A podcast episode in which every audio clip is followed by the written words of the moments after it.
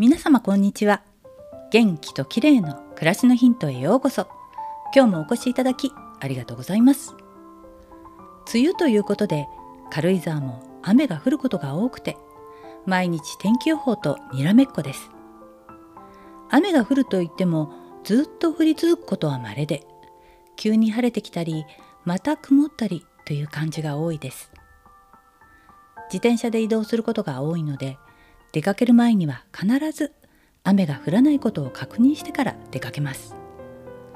もっとも自転車のハンドルに傘を取り付けられるホルダーをつけてあるので多少雨が降っても傘を差してなんとか走れます。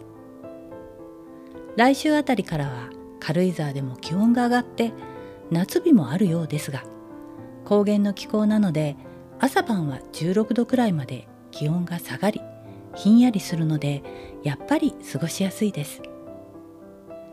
さて今日は美容の話ですが皆さんは口笛を吹けますでしょうか？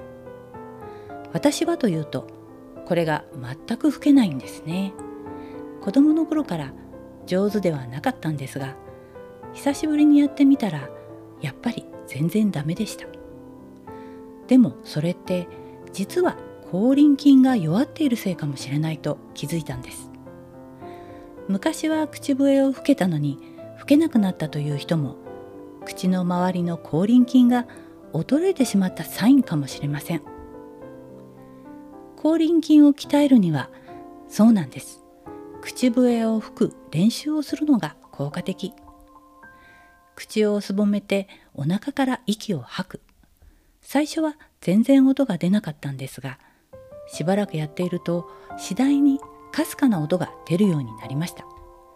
そして口の周りの筋肉をすごく使っているのを実感できてやった後はなんとなく顎のあたりがシュッとなる気がするんですね。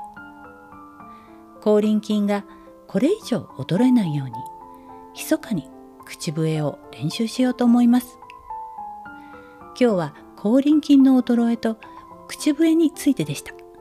最後までお聴きいただきありがとうございます。またお会いしましょう。友吉ゆきこでした。